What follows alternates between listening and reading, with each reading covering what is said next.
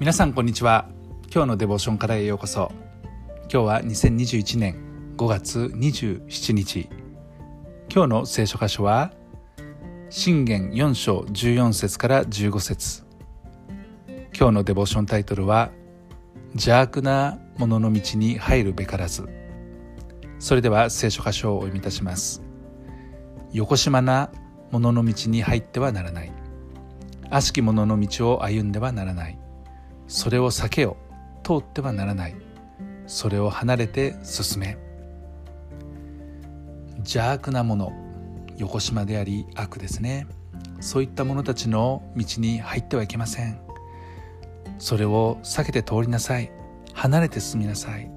これが知恵だとソロモンは言いました。知恵とは至って単純なものです。悪いことをしないことこそ最大の知恵だとソロモンは言ったんですね。なんだそんなことは簡単じゃないかと皆さんは思うでしょうか。いいえとんでもありません。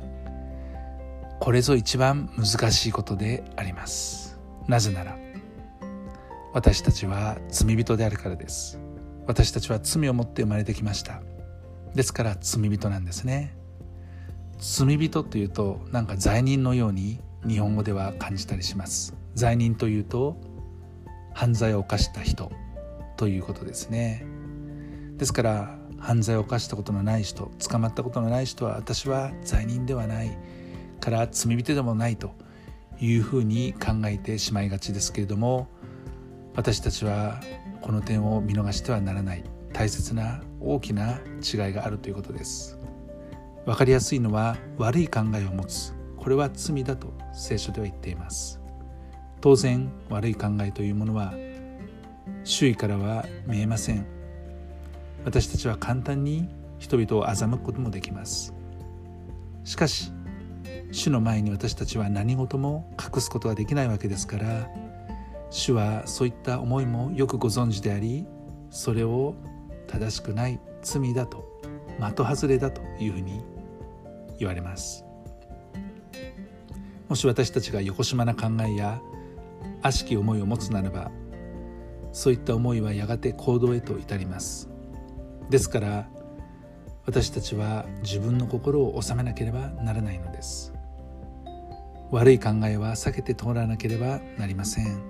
いつまでも妄想していたり思いにふけていたりすると私たちはそれがやがて行動に行ってしまう。今日も主の知恵に立ち返り神の力によってあらゆる悪から離れて歩んでいければというふうに願います。愛する天の父様私はあなたが必要です。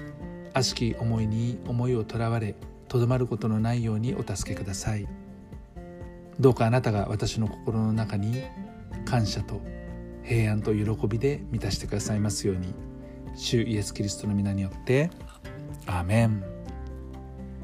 今日も皆さんの歩みの上に神様の豊かな祝福がありますように。